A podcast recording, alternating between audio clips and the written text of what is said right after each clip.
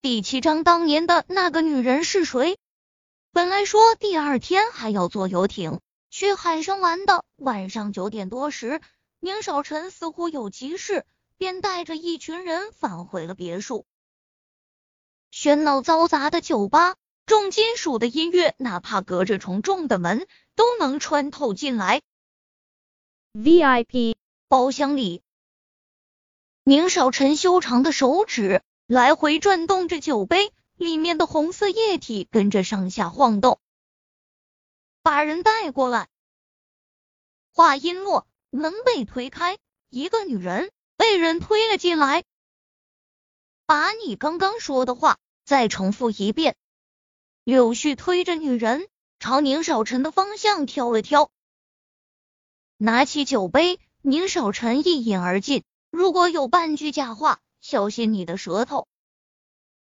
他说的云淡风轻，但在场的人却都知道宁少臣干得出这种事。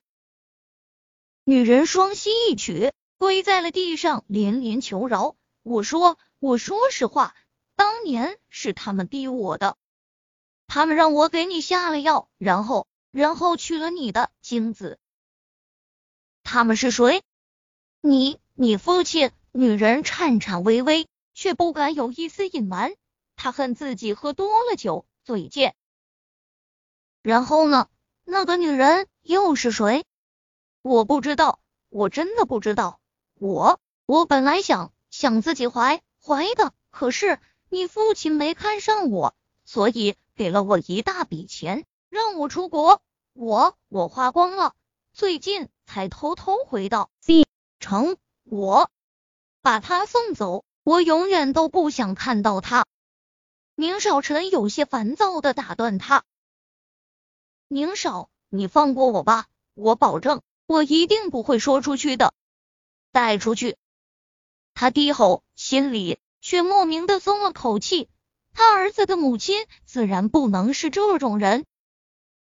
柳絮坐在他身侧，摆弄着吧台上的空酒杯，半晌后拍着他后背：“你家老头子应该不至于会坑你，毕竟是宁小溪的亲娘，他不可能随便找个人。而且你看你家那小子的长相，我看他母亲应该不会差。”宁少臣沉默，他实在不明白父亲当年这么做的目的是为何。他还年轻，如果想要孩子，不过就是时间的问题，为何非要以这样的方式给他留下个孩子？要我说，最倒霉的就是高文，莫名其妙就给人当了后妈，你以后可得善待人家。宁少臣回瞪了他一眼，想起高文，他拿起酒瓶，将瓶中的酒一饮而尽。他确实欠他的，从小到大，所以下个月初的订婚宴，你多费点心。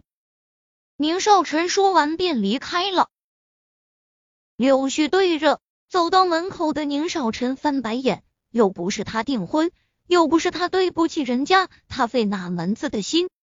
宁少臣回家时，看到宁小溪的房间灯亮着，看了看手腕上的时间，都快一点了。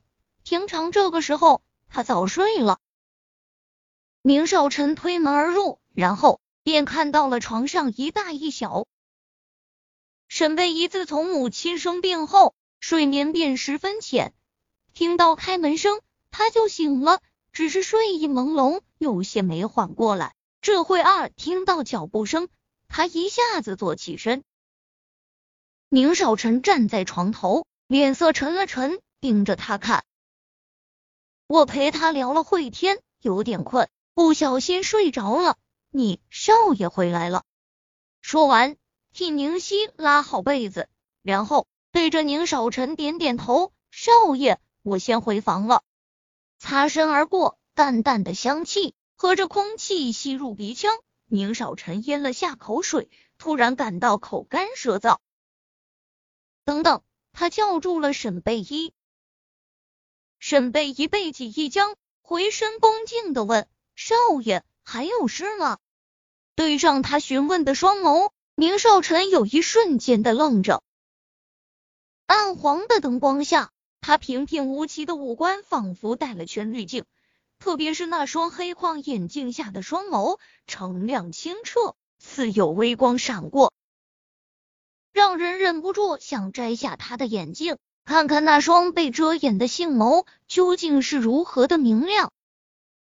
宁少臣抬手，当意识到自己在做什么的时候，他猛地一惊，握紧双拳，命令。去给我煮碗面，一定是晚上酒喝多了，才让他有这种失控的想法。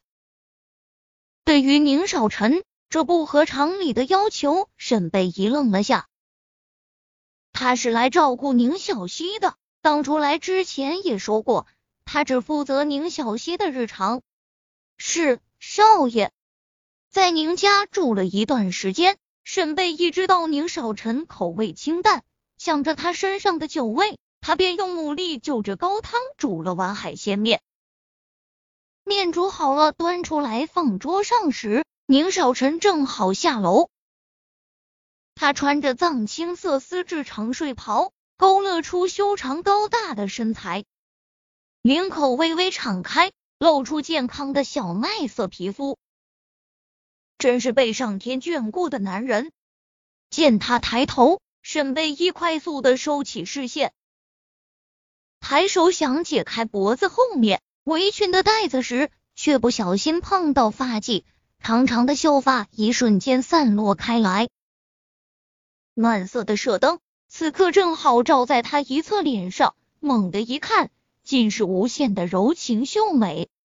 他啊的一声轻呼，想趁宁少臣没发现时走人，但显然。大少爷的眼神已告诉他，晚了。